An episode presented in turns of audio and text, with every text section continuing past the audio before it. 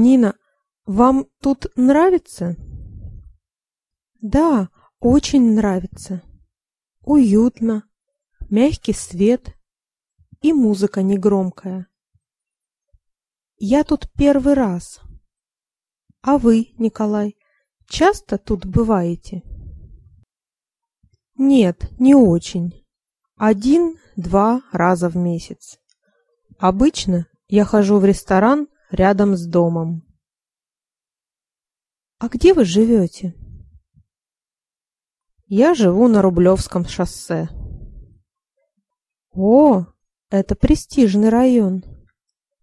Да, район неплохой. Только очень шумный. Вот ваше вино и меню. Спасибо. За что будем пить? За знакомство. За знакомство.